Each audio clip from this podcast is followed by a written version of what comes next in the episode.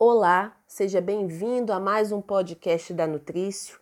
Meu nome é Mariana Braga, eu sou nutricionista e o tema de hoje é Todo mundo precisa de dieta. Ao longo dos últimos anos, foi iniciado um movimento anti-dieta. Esse movimento ele foi encabeçado por profissionais de saúde e também por pessoas que acreditam que não devemos fazer a dieta. Vamos então entender qual foi a lógica deste movimento. Sempre ao longo dos anos houve algum tipo de dieta que estava em moda. Podia ser uma dieta para emagrecer, uma dieta que proporcionasse é, mais longevidade, prometesse melhores resultados em termos de performance. Muitas dessas dietas tinham pouco embasamento e muito apelo a restrições, ou seja, para que você consiga atingir o seu objetivo, você deve excluir determinado grupo de alimentos.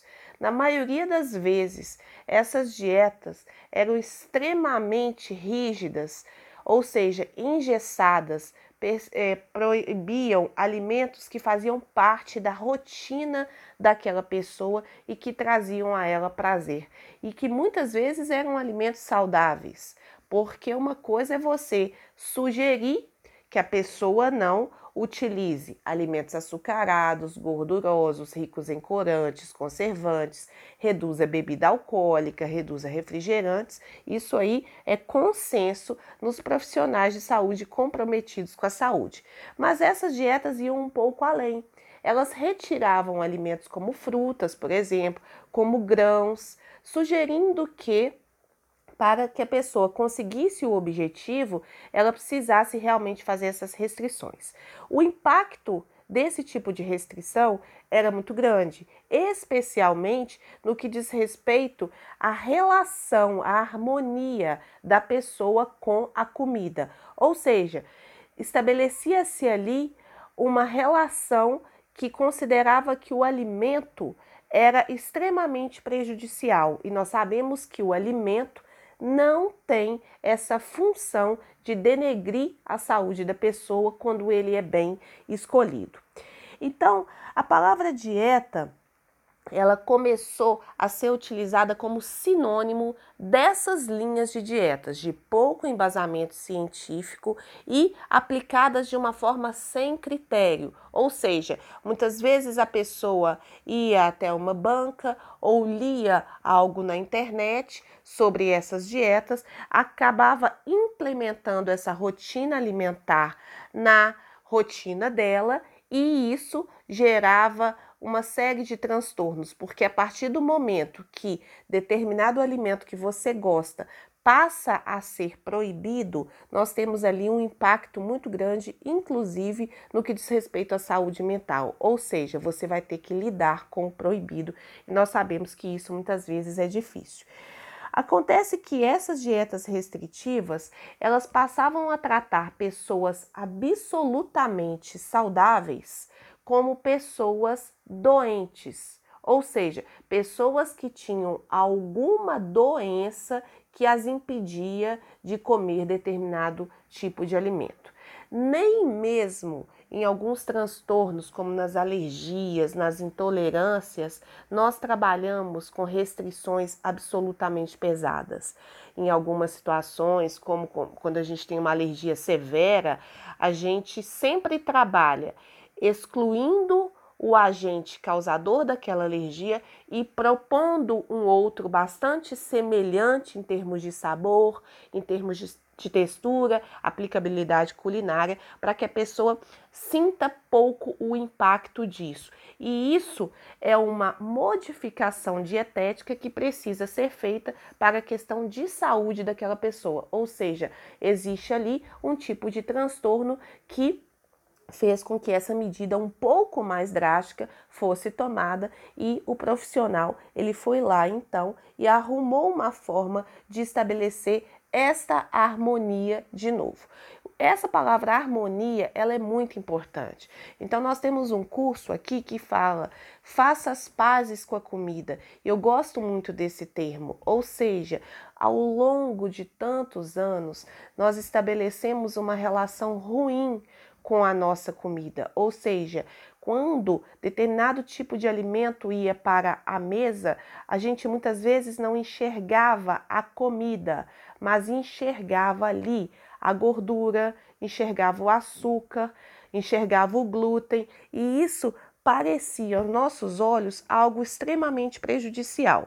Esse tipo de linha acaba por gerar um transtorno que nós é, conhecemos como ortorexia, ou seja, seria um transtorno ocasionado pela voracidade, pela ambição de comer certo em todas as refeições. Obviamente, nós sabemos que as escolhas que nós fazemos, elas devem ser feitas não só na rotina, como também nas exceções.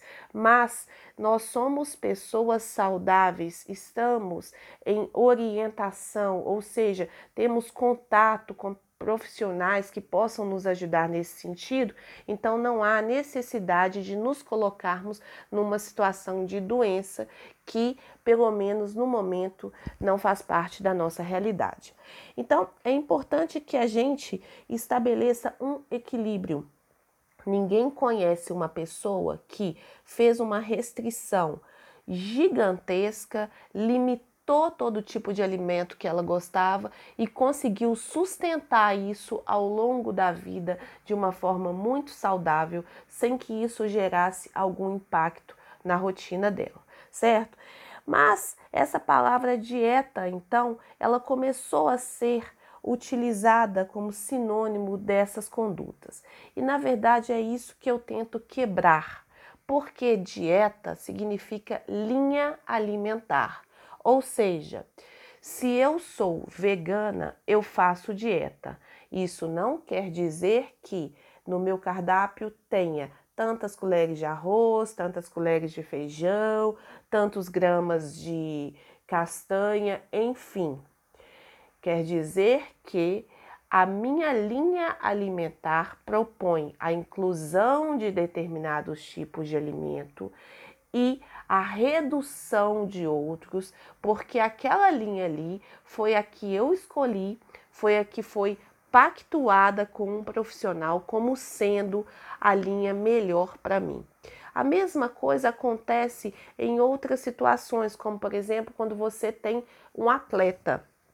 O atleta, muitas vezes, ele tem uma diferenciação na quantidade de nutrientes da dieta dele, ocasionada pela demanda maior gerada pelo exercício e que faz com que ele precise seguir uma dieta, ou seja, ele precise ter ali determinados tipos de nutrientes numa quantidade um pouco maior e esses alimentos eles precisam fazer parte de uma constância, ou seja, precisa haver uma rotina. Então, nesse tipo de situação, nós falamos que a pessoa faz dieta. Quando eu falo todo mundo precisa de dieta, eu acredito que não existe nenhum tipo de conselho alimentar que seja geral. Né? Tem uma colega que fala em nutrição de verdade, nem água é à vontade. E é muito por aí. Por quê? Porque quando eu tenho um indivíduo, eu não olho para ele no sentido assim, emagrecer, é, diabético, é, colesterol alto, eu olho para ele como um todo, ou seja, não existe nenhum alimento que possa ser utilizado de forma é, sem critério por todas as pessoas e sem gerar algum tipo de é, modificação, seja uma conduta para melhorar a saúde dele, seja para prejudicar. Ou seja, cada indivíduo ele é único e eu preciso pensar que a orientação alimentar para ele inclui uma avaliação do passado dele, da família dele, ou seja, quais são as doenças, quais são as situações que a família dele vivencia e que eu quero prevenir.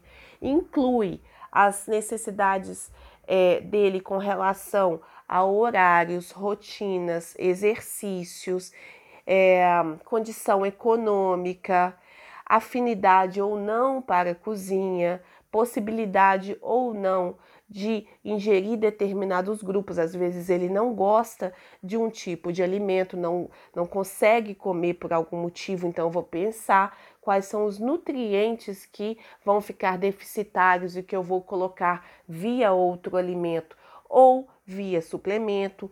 Enfim, a prescrição para que ela gere saúde para o futuro, para que ela pense no bem-estar, hoje, a curto e médio e longo prazo, ela precisa ser absolutamente personalizada.